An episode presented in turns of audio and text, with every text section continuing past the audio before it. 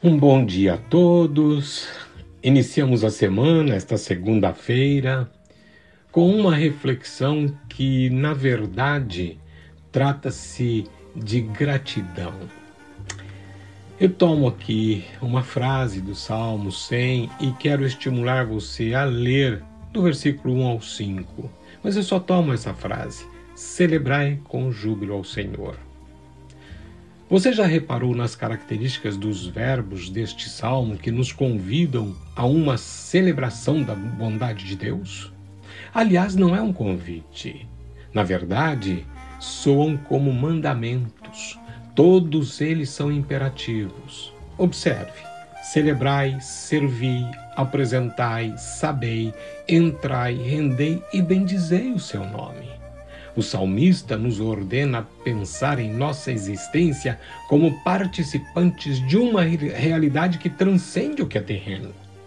Nos estimula a unirmos a outros para juntos meditarmos na grandeza de Deus que nos é revelada em sua infinita bondade para conosco. O salmista confia que este exercício produzirá um ar festivo pleno de alegria, regozijo, gratidão, louvor e declarações da bondade de Deus. Reflita um momento nessa realidade. Ele criou os céus, nós os desfrutamos. Ele fez o ar, nós o respiramos. Ele proveu o alimento, nós o degustamos. Ele nos outorgou dons, nós os usamos. Ele nos deu uma família, nós partilhamos. Bem, nossa lista poderia ser interminável, mas tudo, absolutamente tudo que temos e desfrutamos provém de Suas bondosas mãos. A alegria e a gratidão são grandes antídotos contra o desespero. Por esta razão, o salmista nos anima, como filhos, a celebrarmos a Deus, porque o Senhor é bom e a sua misericórdia dura para sempre. Aleluias.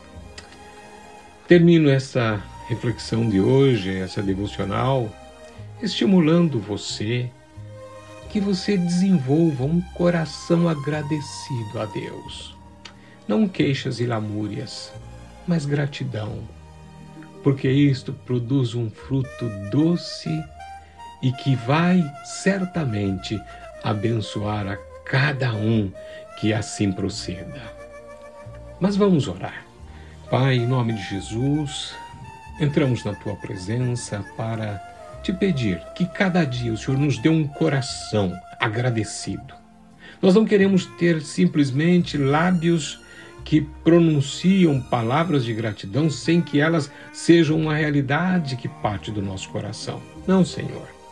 Nós queremos que os nossos lábios expressem aquilo que está no nosso coração e por isso nós te pedimos que o Senhor nos dê esse coração grato a Ti.